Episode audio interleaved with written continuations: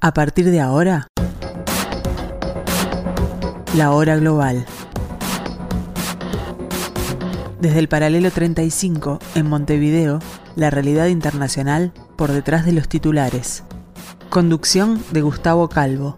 Participan Leo Arari y Susana Mangana. La hora global. Una mirada al nuevo desorden mundial.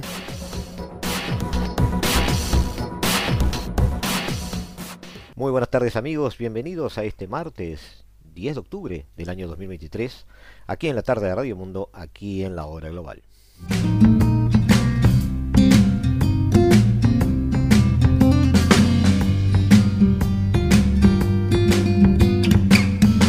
Mientras nos distraíamos con el debate presidencial aquí, cruzando el río, en Buenos Aires, eh, más específicamente en la Facultad de Derecho, eh, entre los entre los candidatos a la presidencia argentina em, sucedía una em, última milla, podríamos llamarle así, del proceso electoral en Ecuador. El 15 de octubre será eh, la segunda vuelta de las elecciones presidenciales en esta República Hermana. Solo hacer una mención, queremos dedicar dos o tres minutos nomás, o bueno, quizás se nos va un poquito más, eh, a eh, lo que ha sucedido, lo que está sucediendo en esta este último tramo, como dijimos, de esta carrera electoral en un país que tiene elecciones por eh, una causa, no digamos fortuita, pero no prevista. a esa especie de muerte cruzada que desencadenó el presidente Lazo al disolver el Congreso y a la vez poner su cargo a disposición de las urnas. Nunca se sabrá, o por lo menos no por ahora, si el presidente Lazo eh, actuó conscientemente cuando decretó, eh, siguió el camino de lo que se llama esta muerte cruzada, si realmente estaba tan acorralado como para disolver el Congreso y poner su cargo a disposición, o simplemente estaba hastiado de eh, una política, un sistema político que tranca todo y que no avanzaba, eh, y bueno, esta era una forma de despedirse elegantemente. No lo sabemos, lo cierto es que los electores elegirán entre dos candidatos que son desconocidos para la mayoría. Sin embargo, ambos cuentan con padrinos que son referentes de la eh, política ecuatoriana de los últimos decenios, por decirlo de alguna manera. Luisa González es la elegida por el movimiento del expresidente Rafael Correa, nada menos que Rafael Correa, para tratar de, que el correísmo vuelva al poder. Daniel Loboa, por su parte, es hijo del empresario Álvaro Novoa, un eterno candidato que trató de llegar a la presidencia hasta en cinco ocasiones, eh, nunca con éxito.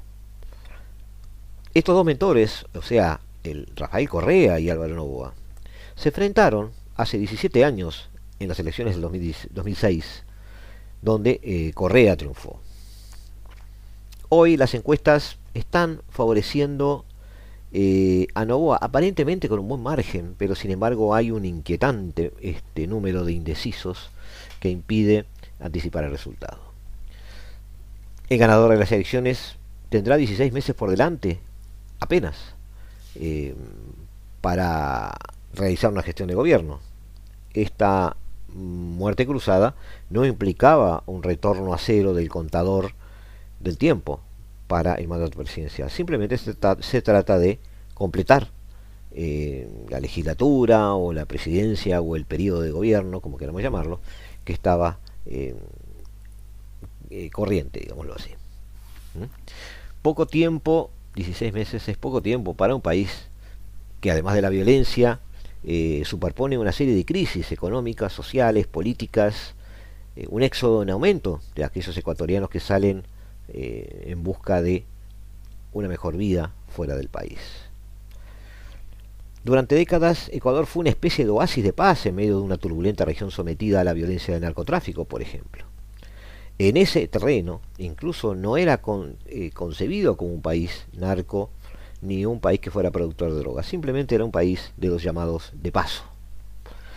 Pero está enclavado entre Colombia y Perú, los dos mayores productores de coca del mundo, y el país de alguna manera había logrado eh, evitar eh, la entrada de grupos criminales. En los últimos años, sin embargo, eh, su localización estratégica, la dolarización de la economía, que convirtió al, país en un territorio apetecido para las máfias mexicanas y colombianas, pues el dólar era accesible, em, cambió la situación. Se han registrado en lo que va del año más de 5.000 crímenes violentos. La política se convirtió en un campo de batalla, donde Guillermo Lazo y el Congreso tuvieron allí su guerra cuasi permanente. El próximo presidente tampoco tendrá fácil una asamblea eh, donde ninguna de las cuatro fuerzas con representación tiene mayoría y donde más que sacar adelante los proyectos que necesita el país, el día a día se va, se va a centrar en un enfrentamiento contra el gobierno y entre las propias bancadas. Como en otros países de la región, el descrédito de las instituciones es enorme, un 95% de los ecuatorianos tiene una imagen negativa de, la Asamblea y un 87% la tiene del Poder Judicial. Es un país muy acostumbrado a la protesta eh, y sorprendió a todo el mundo el día después de que el presidente decretara la muerte cruzada y mandara a los parlamentarios a su casa. Parecía como si a nadie le importara demasiado, pues nadie salió a la calle en un acto de rebeldía. Se dejó pasar o se aceptó mansamente la situación. Eh, la economía de Ecuador atraviesa momentos críticos el próximo gobernante tendrá que enfrentar un déficit fiscal que al cierre de este año llegará a unos 5 mil millones de dólares, lo cual es más o menos un 4% del PIB. El gobierno saliente entonces deja a su sucesor una gran cantidad de atrasos en los pagos y el entrante eh, seguramente va a usar el Banco Central como prestamista.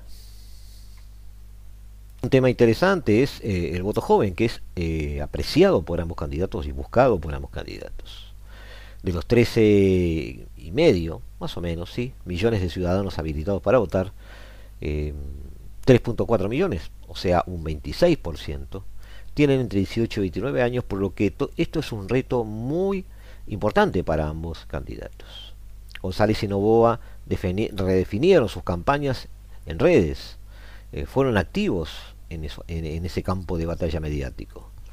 Eh, no solo para eh, mostrarse más blandos y divertidos con gestos y actitudes, sino que además debieron a través de allí canalizar sus propuestas.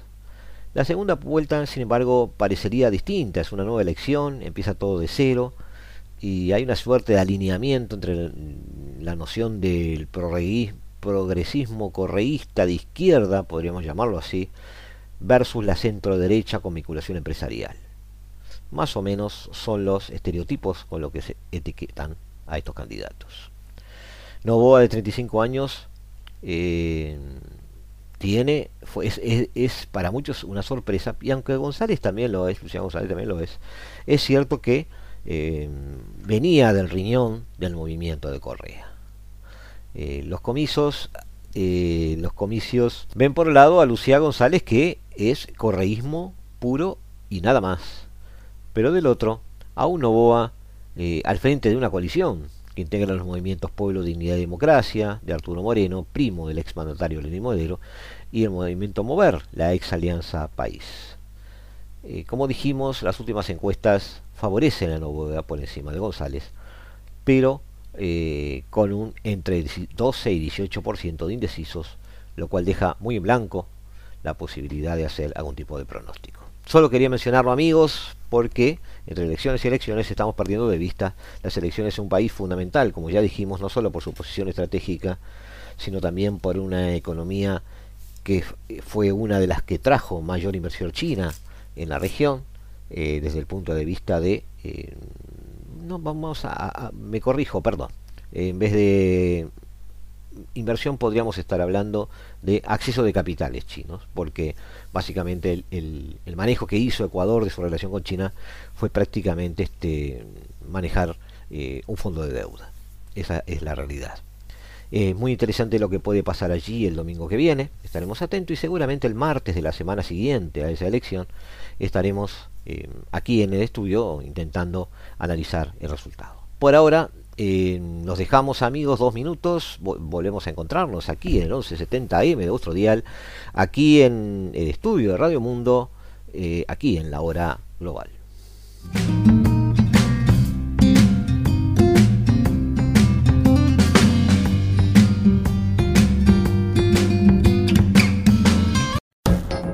¿Estás escuchando? La Hora Global, una mirada al nuevo desorden mundial.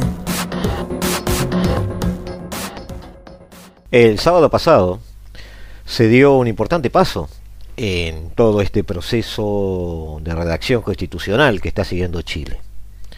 El comité de 24 expertos encargados de revisar el borrador del Consejo Constitucional se reunirán en el hemiciclo del Senado en Santiago. Esta fase de observaciones este, representa la última oportunidad para modificar la propuesta de la nueva constitución. Recordemos que esta es la segunda reunión, la primera fue como dijimos este sábado, antes de someterla eh, al plebiscito con voto obligatorio que tendrá lugar el 17 de diciembre.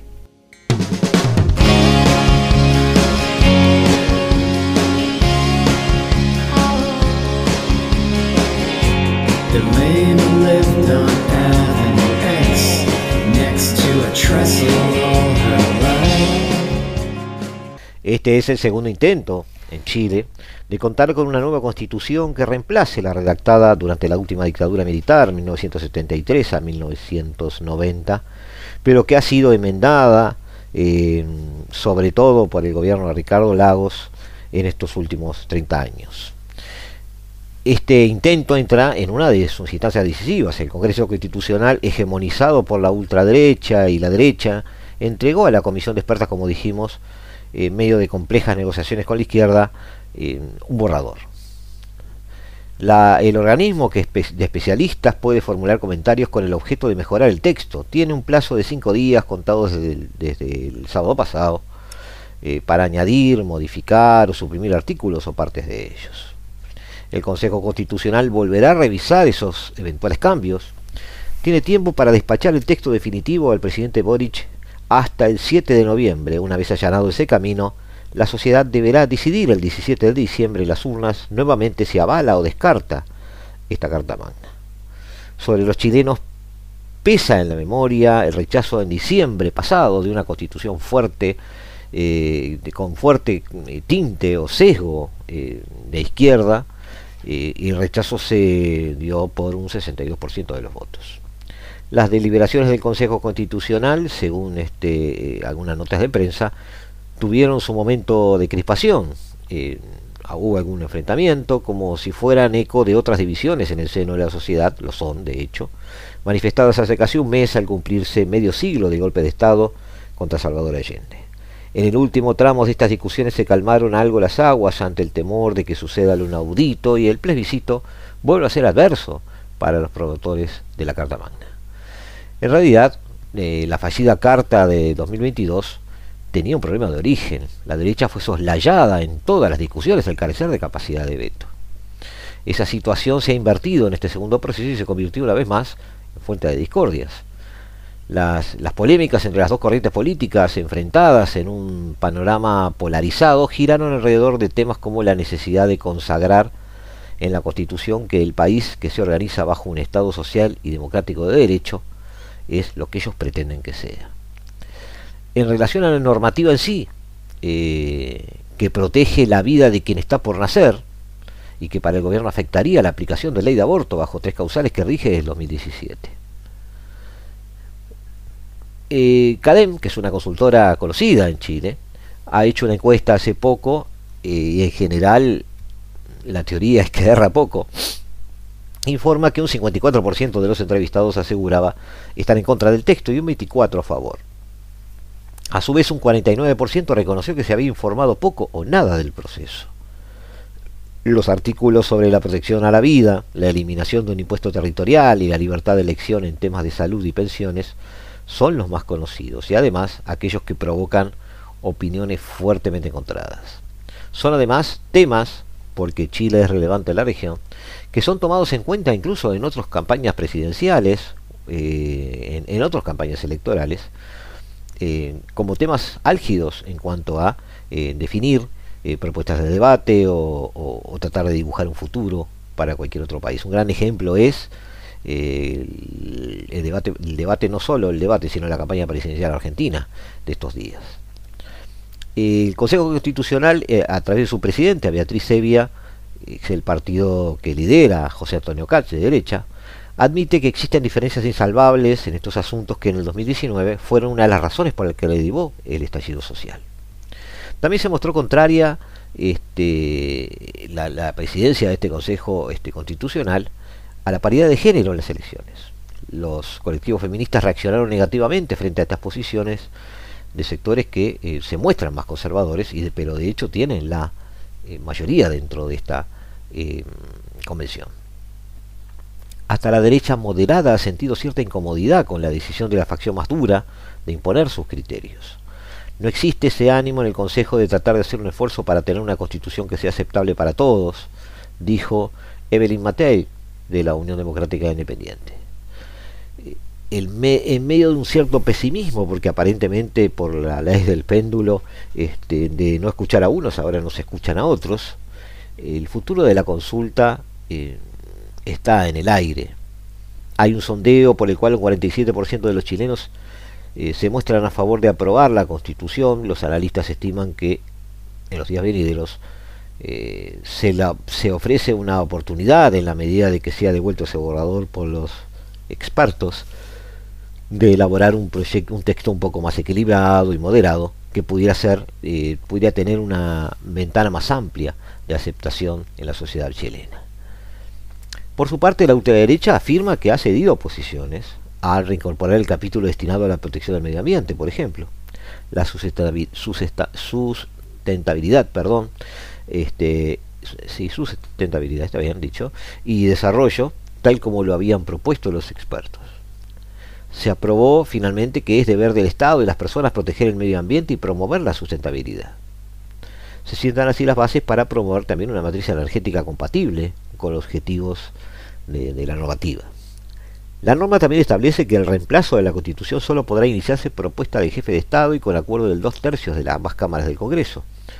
Deberá incluir las bases institucionales y la forma de elección de una comisión técnica que elabore el anteproyecto en el caso de que eso fuera necesario. Es decir, también se están estableciendo eh, las bases para eh, cualquier mecanismo de reforma de la propia Constitución.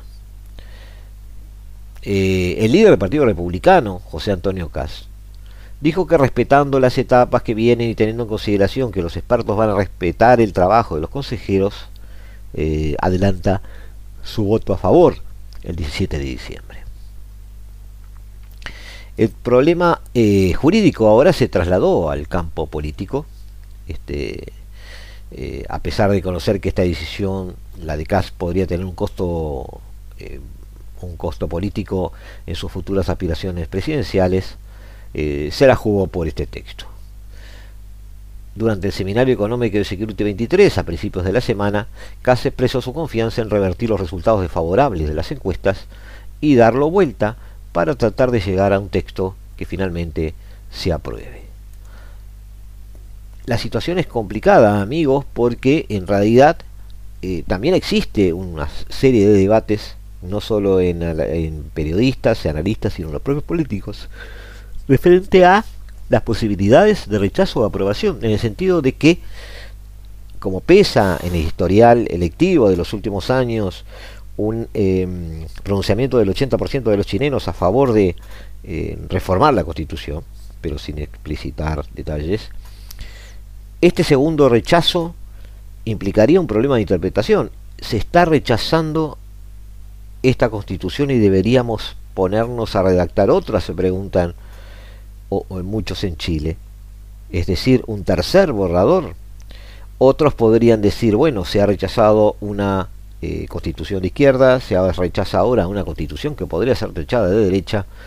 Mi eh, sentido común me llama a concluir de que en realidad el pueblo chileno, luego de dos rechazos consecutivos, no quiere cambiar su curso la verdad es que este segundo intento deja muchas preguntas en el aire como estas que les acabo de decir.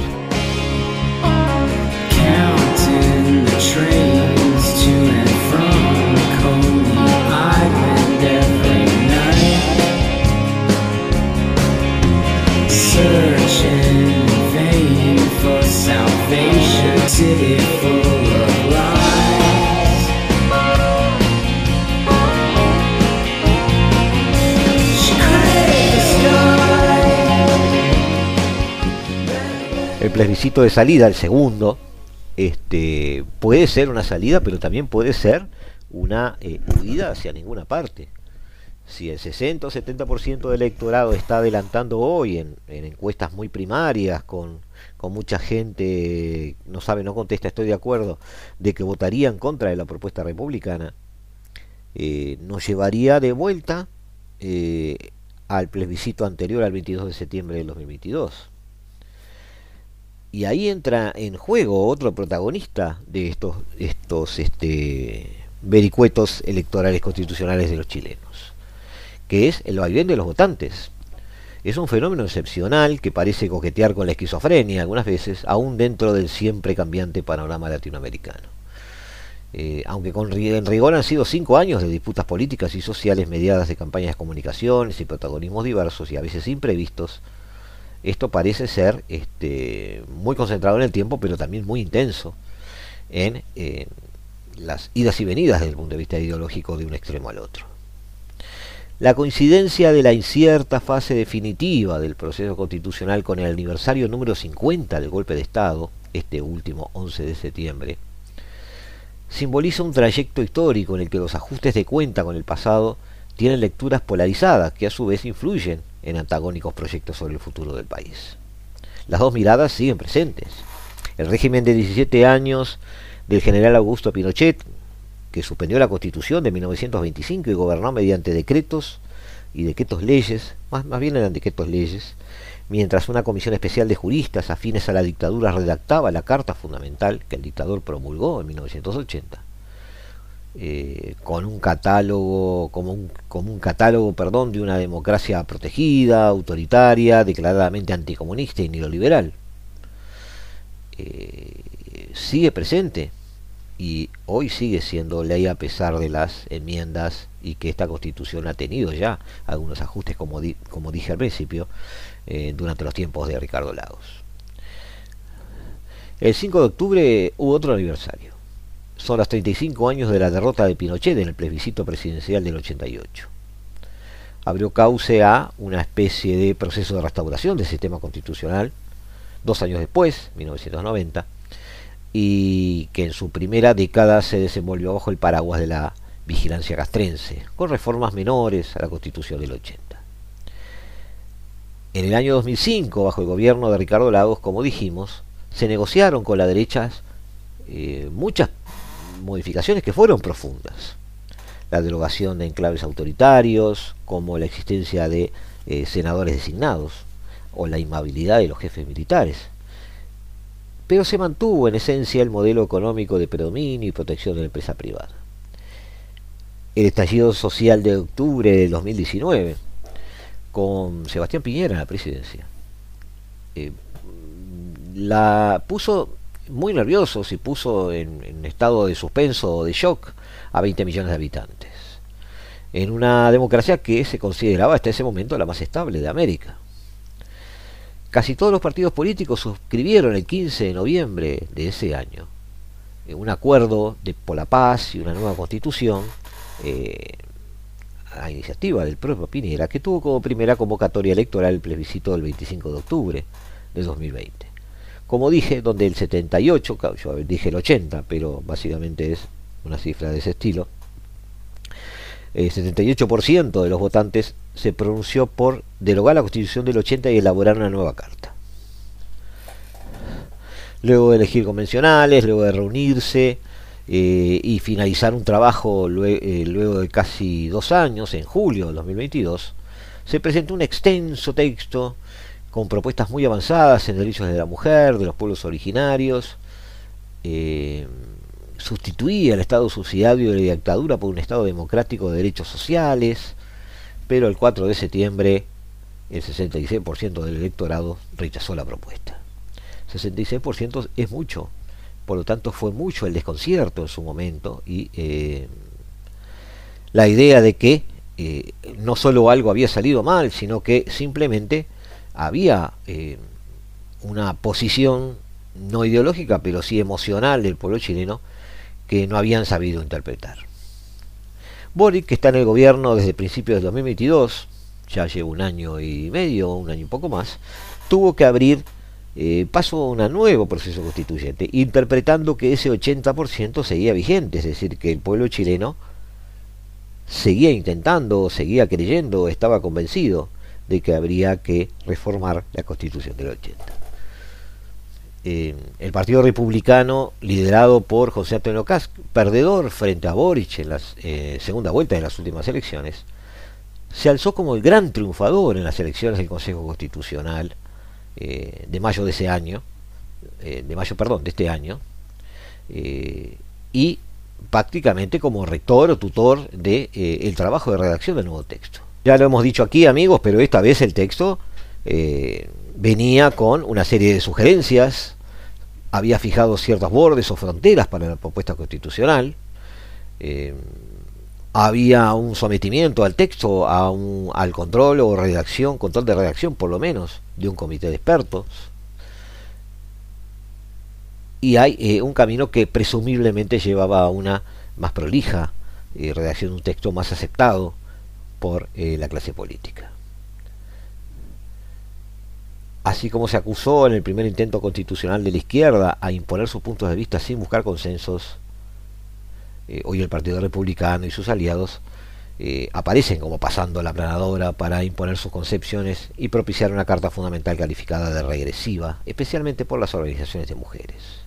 No sabemos, amigos, el final de la novela pero sí sabemos que eh, en contra de algunas suposiciones de que este texto de la Carta Constitucional chilena podría ser eh, algo más intermedio, más con una ventana de aceptación mayor, lamentablemente tenemos que informar que no, que el Partido Republicano ha impuesto sus puntos de vista, se siente envalentonado por eh, en los resultados del 4 de septiembre y de alguna manera va a, a someter su texto a una votación que pudiera volver a repetir ese rechazo si la población chilena percibe que se ha ido de un extremo al otro y que en definitiva es un exceso esta eh, forma de redactar este nuevo texto. Pero el mayor problema también, como les decía recién, es un problema subsidiario, es eh, la interpretación de la derrota. Si el texto es rechazado, repito, que debemos interpretar. Este texto es rechazado y teniendo en cuenta que el 78, casi 80%, debemos intentar de nuevo hacer otro texto. O finalmente concluir que si este texto ha sido rechazado es porque el pueblo chileno no está interesado en eh, cambiar nada.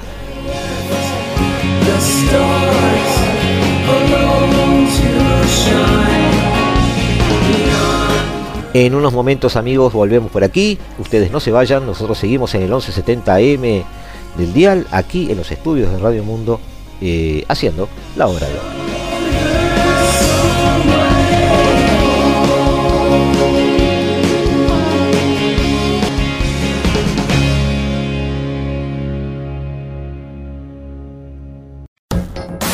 Estás escuchando La Hora Global, una mirada al nuevo desorden mundial. Bien amigos, las encuestas en Argentina, cuando quedan pocos días, eh, una semana y media, un poco más para las elecciones, para la primera vuelta, perdón, de las elecciones, están bastante estancadas en eh, Javier Milei por la libertad avanza un 33%, tomen nota, Sergio Massa un 28, un 29%, 28.8, eh, Patricia Bullrich un 24.7, y eh, siguen bastante lejos eh, Schiaretti, Juan Schiaretti con el 4.1 y Miran Breckman con 2.5 2.5 eh, esas son las intenciones de voto en este momento. Em, son encuestas que permanecen en estos números desde hace 4 o 5 días y habían tenido un cierto acercamiento entre Massa y Milley hace unos 10 días, pero anteriores a eso también estaban en este, en este nivel. ¿ah? Debemos recordar que eh, el 45% de los votos eh, es suficiente para eh, no ir a la segunda vuelta. Milley está lejos de eso. A Milley, que fue el más votado, le faltan todavía algunos niveles de apoyo Pero además, un tema obvio es que, aunque Massa en una segunda vuelta sume a quienes podrían sumarse, a su vez, perdón por la repetición del término, a, su propuesta, que es, estamos hablando de Juan Schiaretti y Miriam Bregman, seguramente se integrarían en una segunda vuelta a la votación de, Massa. Aún así, eh, como ellos eh, simplemente no superan el 5% de los votos, es muy difícil que, que ayuden a una especie de empate en segunda vuelta. Schiaretti, una coalición creada por el peronismo no kirchnerista, seguramente vuelva a las fuentes eh, una vez que vea que eh, Massa y Milei son los que van a definir aparentemente esta segunda vuelta. Miran Bregman es de izquierda y no puede dejar de ser de izquierda en una segunda vuelta. Así que estamos hablando básicamente de lo mismo.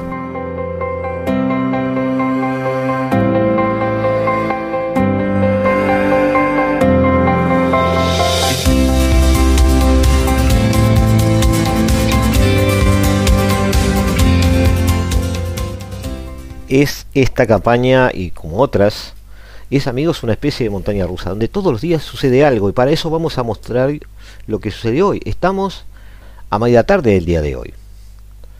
Pero ya las noticias empezaron desde temprano en la mañana a, a golpear los oídos y, y las mentes de los argentinos.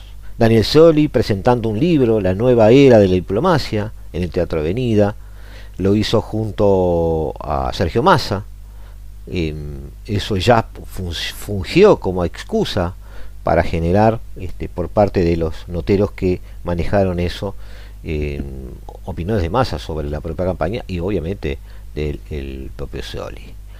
Eh, Javier Menel vuelve a elogiar a Mauricio Macri, está muy por encima de otros líderes de Junto por el Cambio, haciendo un guiño a Macri pero complicándole la vida a Patricia Bullrich. Eh, a quien calificó de miserable, eh, en esta especie de juego de seducción ideológico que hay entre Javier Milei y Mauricio Macri.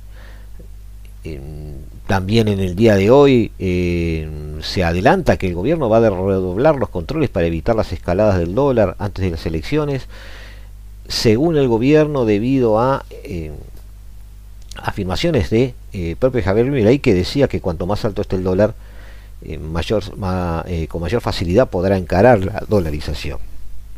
Cosa que matemáticamente es correcto, pero que desde el punto de vista político implica una sugerencia de un candidato a las elecciones eh, a prácticamente una corrida cambiaria. Por otro lado, Patricia Burrich está haciendo una recorrida con Macri, con Macri, con contacta a Mirta Legrand para estar en su mesa, se programan y se, y se informan hoy eh, cinco actos de cierre en, los días que falta para esto, eh, mediante una resolución de la FIP, eh, la DGI Argentina, que se publicó en el día de hoy, dispuso modificaciones en la percepción de que se cobra sobre el tipo de cambio oficial, por lo tanto, es una manera de unificar los dólares, los dólares solidarios, la tarjeta y el turista, se unifican en medio del vendamal cambiario, el gobierno eh, eh, cambió nuevamente las condiciones para acceder al dólar mediante el uso de tarjetas de compra, débito, crédito, quintuplicando la percepción adicional del 5 al 25%, introduciendo otras modificaciones que complican y encarecen el acceso a las divisas. Eh, también en medio de esta tormenta, este, se establecen los cobros de las autoridades de mesas de extranjeros en la provincia de Buenos Aires. Esto tiene que ver con legislación electoral. Estoy tratando de leer todos aquellos títulos relacionados con las elecciones que día a día los he estado agrupando y, son, son decenas, decenas de, resoluciones o debates o cosas que están sucediendo día a día en una convulsionada Argentina. Para muchos, para muchos, eh, una Argentina al borde del precipicio. Para otros, quizás eh, fraguando un nuevo destino, no, lo sabemos. Eh, Florencio Randazzo, eh, diputado nacional y candidato a vicepresidente de la Nación por el Frente, Hacemos por nuestro país, apuntó contra el gobierno nacional, lo vinculó con Javier Milei. ¿Sabes quién financia a Milei? El gobierno financió a Milei. Son los sinvergüenzas, la grieta quiere que descalifiquemos a Milei y nosotros no lo vamos a hacer, dice Randazzo. Poniendo, bueno, más sal y pimienta a todo esto. Eh, Felisa Micheli, eh, referente política, ex ministra de Economía del gobierno de Néstor Kirchner, eh, criticó la figura y las propuestas de Javier Milei. Eh, si los liberales odian tanto al peso, ¿por qué no lo devuelven o lo queman? Milei es un excremento, aseguró la exfuncionaria en una radio en AM750. Eh, ¿Qué más? Eh, Luis Barrón Nuevo, un dirigente sindical, eh, peronista, hoy volcado al grupo de Milei, eh, recibió Milei muchas críticas por eso. hace referencia que para él Milei va a ganar en primera vuelta, así que también poniendo un poquito de sal y pimienta a todo esto. Venegas Lynch, un asesor de Miguel, de Milei, de perdón, habló sobre la dolarización es el punto central en que la gente elija cuál es la moneda con la que quiere operar y aclaro desde algunos puntos de vista este, cuál sería el proceso de dolarización en Argentina. Alberto Venegas Lynch, que es, como todos sabemos, eh, uno de los referentes económicos de Javier Milei. Por su parte, el Congreso, en forma dividida, está debatiendo la ley de alquileres y la devolución del IVA, una especies de eh, botín político que se están disputando en este momento en el Congreso de, Argentina. Em, ¿Qué más? Eh, el FMI acaba de informar a Argentina que requiere medidas fiscales decisivas y concreciones de planes a futuros. Eso viene de parte del eh, economista jefe del Fondo Monetario Internacional, Pierre Oliver Bourdieu. Y bueno, obviamente todas estas cosas impiden tener un análisis tan calmo, digamos, como quisiéramos, pero evidentemente el gran tema es que el candidato que parece no haberse caído, como algunos habían supuesto, yo entre ellos, eh, que es Javier Milei, eh, no se apea de ninguna de las declaraciones, de las eh, propuestas, de, de los planes que informó o hizo públicos en su momento para su gestión de gobierno. Por lo tanto, Vamos a ver si es posible verlo, vamos, también eso está en debate. Un gobierno disruptivo, un gobierno intentando ideas nuevas en economía, impulsando cosas inéditas y con el gran signo de interrogación del apoyo eh, de todos, porque está en debate el apoyo del Congreso, el apoyo de la propia gente una vez que se ponga en marcha este tipo de procedimientos, que la, maquinaria echa a andar, en este gobierno y em, el apoyo de los demás partidos. Eh, la gran incógnita obviamente va a ser eh, Patricia Bullrich porque la oposición kirchnerista, peronista o como queramos llamarle, que es la que se agrupa hoy detrás de Jorge Massa, tiene eh, muy cantado su papel en el próximo gobierno en caso de perder.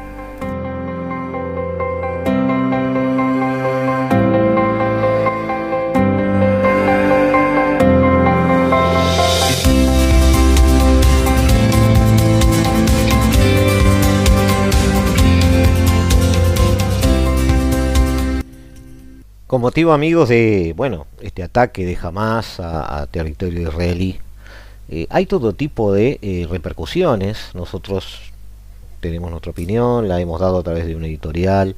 Ustedes van a poder verlo en la, página web de la hora global dentro de la página de perspectiva. Pero nos llama la atención eh, las reacciones de algunos este, líderes latinoamericanos frente a esto. La teatralización que hizo Hamas en los últimos años, donde pretendió mostrarse ante el mundo como una organización que buscaba otro perfil, cansada de los ataques y resuelta a concentrarse en la administración de la franja de Gaza, eh, dejó entrever o dejó caer el velo en estos días de bueno de, de, obviamente una organización militar destinada a lo que estaba destinada, es decir, a atacar a Israel hasta que su extinción sea posible. Las imágenes que inundaron las redes sociales en la madrugada del sábado 7 de octubre eh, hicieron ver una masacre eh, en toda línea, una cacería inhumana este, que nada tiene que ver con la política. jamás es un grupo sunita, financiado por Irán, eh, paradójicamente, un gobierno chiita, jeques que, que están en Qatar, también fungiendo de administradores de todo eso. Y aparentemente todo esto habría sorprendido a las guardias de seguridad israelíes. Los videos grabados por los propios yihadistas reflejaban camionetas todoterreno blancas con milicianos fuertemente armados en su interior. ¿Mm? muchas de estas cosas se vieron en registros durante varios años en Irak o en Siria, cuando el Estado Islámico eh, se entretenía en su barbarie. Las comparaciones con ISIS fueron en estos días bastantes, es la verdad. El propio Hamas hace posible que ese paralelismo crezca, además de las camionetas, el ensañamiento con las víctimas, el fusilamiento en masa de civiles, eh, bueno, eh, lo, han, lo han puesto al mismo nivel. Em, este lunes, además, algunos este, integrantes de, de Hamas eh, mencionaron que se grabaría la ejecución de innumerables rehenes, entre ellos niños, mujeres y ancianos. Se está hablando de que son unos 150, pero no se tiene cierta certeza sobre eso. Em, a cambio de que si Israel continuaba con su ofensiva eh, sobre Gaza.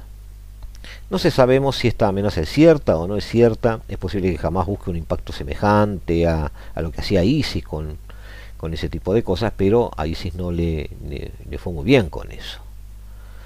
Eh, jamás no solo desnudó su verdadera cara, también desnudó aquellos rostros que lo apoyan. Algunos festejan abiertamente, como el ayatolá iraní, Ali Khamenei, que dijo, besamos las manos de quienes planearon el ataque a Israel. Irán ve el escenario palestino como una gran oportunidad para promover, promover perdón, este, su visión de rodear Israel con un anillo de fuego, ejércitos terroristas fuertemente armados que pueden activar la potencia de fuego y las incursiones transfronterizas contra Israel, dijo una analista de defensa este, al respecto. Eh, los flujos de dinero que en su momento llegaron a los terroristas y que financiaron no solo eh, la supervivencia dentro de la franja de Gaza, sino también el acceso a armas. Obviamente es un tema que va a estar sobre la mesa para ser investigado. Mandatarios latinoamericanos antepusieron sus preconceptos en muchos casos a las vidas humanas de este 7 de octubre. Muchos intentaron escapar a la evidencia de sus, de sus simpatías mediante el uso de la semántica elaborada, quedando atrapados luego este, en el lado equivocado de la historia para muchos. Es también eh, una especie de em, protección que ellos quieren dar a su ideología para no exponerse demasiado. Muchos en una especie de pirueta diplomática demostraron que no le pesaban las muertes, ni las violaciones, ni los secuestros, ni las decapitaciones. Eh, e, este tipo de, visión dogmática se hizo presente en una, em, digamos, un grupo específico de mandatarios eh, latinoamericanos. Miguel Díaz Canel, el cubano, Andrés Manuel López Obrador, mexicano, Gabriel Boric, chileno, Nicolás Maduro, Daniel Ortega y Gustavo Petro, todos, en alguna medida, se desesperaron por justificar el salvajismo y culpar a Jerusalén por una especie de política que habría, eh, digamos, eh, provocado todo esto. Encontraron en la causa palestina una frase muy utilizada, el principal argumento para eh, semejante atrocidad humana, donde la víctima se transformaba en responsable de la matanza. Nuestra opinión, amigos, ustedes ya la saben, este, Israel ha llegado una política desacertada, eh, ha eh, además llevado al poder líderes que se consideran eh, como una especie de destino manifiesto para dominar en la zona, nos hace acordar mucho Estados Unidos cuando crecía, tomaba el Pacífico y luego giraba hacia el sur. ¿no? pero para nosotros ese es un error israelí que Israel lo corregirá, nada tiene que ver con la elección de la sangre antes de eh, el diálogo. La ceguera dogmática de algunos de estos les impidió ver eh, lo que se buscaba en primera instancia, que era un acto de solidaridad, un pésame una vela en la oscuridad, según reza uno de los artículos que, que acabo de leer. Pero esa izquierda latinoamericana se encolumnó detrás de una bandera y una causa que el propio jamás había pisoteado. Eh, algunos de las más de 900 víctimas que fueron eliminadas por los terroristas eran incluso con nacionales eh, de algunos de estos latinoamericanos. Eh, el antisemitismo se hizo presente esta vez, aunque nosotros sabemos que existe, amigos, sabemos que está presente, no nos parece que debiera ser una especie de justificación de cuasi todo. Eh, finalmente queda expuesto este, este, esta forma, este sistema de pensamiento, esta forma de ver las cosas, este prisma con el que se ve la realidad. Eh, en el caso particular eh, de Gustavo Petro, llama la atención que eh, la inteligencia y la sapiencia política del actual presidente colombiano no lo haya puesto a salvo de estar muy cerca de la justificación de este, este ataque terrorista que terminó en crueldad y horror. En Colombia las organizaciones narcoterroristas hoy crecen al amparo de un gobierno que las justifica y no las combate, dicen algunos opositores y a esto se sumaría las declaraciones de Gustavo, Petro, de Gustavo Petro cargando las tintas sobre Israel. va de condenar el terror, disculpa y apoya a la organización terrorista, lo que le da a los líderes de estas estructuras este, carta blanca para ejercer su violencia, incluso a este tipo de estructuras que están en Colombia. Venezuela y el presidente de Estados Unidos entrarían en la ecuación de la tesis de Petro. Eh, para nadie es un secreto la relación de Irán y Hezbollah con la dictadura mafiosa venezolana, sin embargo, eh, Petro no lo menciona, no lo ve así, y eh, trae preocupación. Hay amigos una crisis de liderazgo en, en el cercano oriente. Lo comentamos hoy de mañana en una mesa a la que nos invitaron. Hay, ustedes lo saben porque lo hemos dicho desde hace mucho tiempo, una crisis de liderazgo a nivel global. Pero también, lamentablemente, hay una crisis de liderazgo en Latinoamérica. Aquellos líderes que pintaban eh, para ser referentes, desde la derecha o desde la izquierda, ya eso es irrelevante, em, quienes podrían acoger bajo eh, su verbo las ideas, las intenciones y las aspiraciones de, los pueblos que los rodean, ser una voz frente al resto del mundo, están empantanados, sumergidos dentro de sus eh, propias ataduras dogmáticas, sin poder volar, que es lo que los latinoamericanos necesitamos de ellos. Esto de Israel y Gaza, y perdón, sí, y jamás, es lo mismo, y jamás, este, es una excusa para hablar de estas cosas. Pero luego tendremos seguramente la elección argentina, la elección ecuatoriana. Brasil enfrenta un 2024 muy complicado desde el punto de vista social y económico. Las promesas no podrán ser cumplidas. También Colombia el 2024 tendrá ese mismo tono. Quien saque la punta al lápiz y empiece a tilar aquello que se anunció verá que casi no usa el lápiz. el populismo sigue enquistado en nuestra manera de ver la política y de elegir a nuestros líderes. El populismo da este tipo de resultados. Veremos qué sucede amigos, pero quería tener una reflexión desde Latinoamérica para ver cómo, si bien se desnuda en el cercano oriente los apoyos, las alianzas o no. Por suerte, como dijo hoy de mañana en otro lugar, eh, dejando aislados a quienes apuestan por la violencia.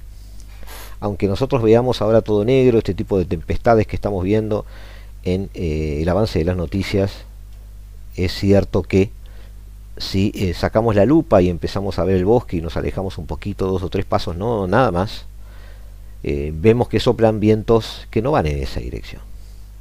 Vemos que estos son más bien manotazos de ahogados, de formas de pensar, organizaciones perdidas en el tiempo, y que luego el propio tiempo las terminará de enterrar.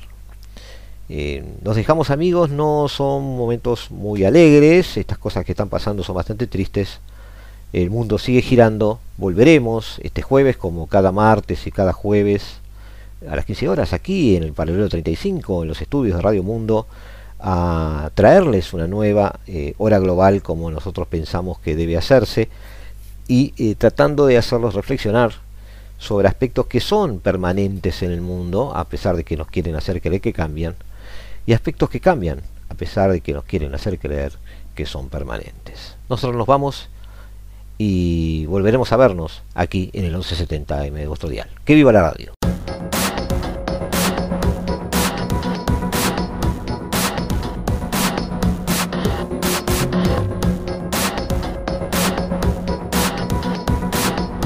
La hora global, martes y jueves a las 15 horas. Repite a las 21 horas.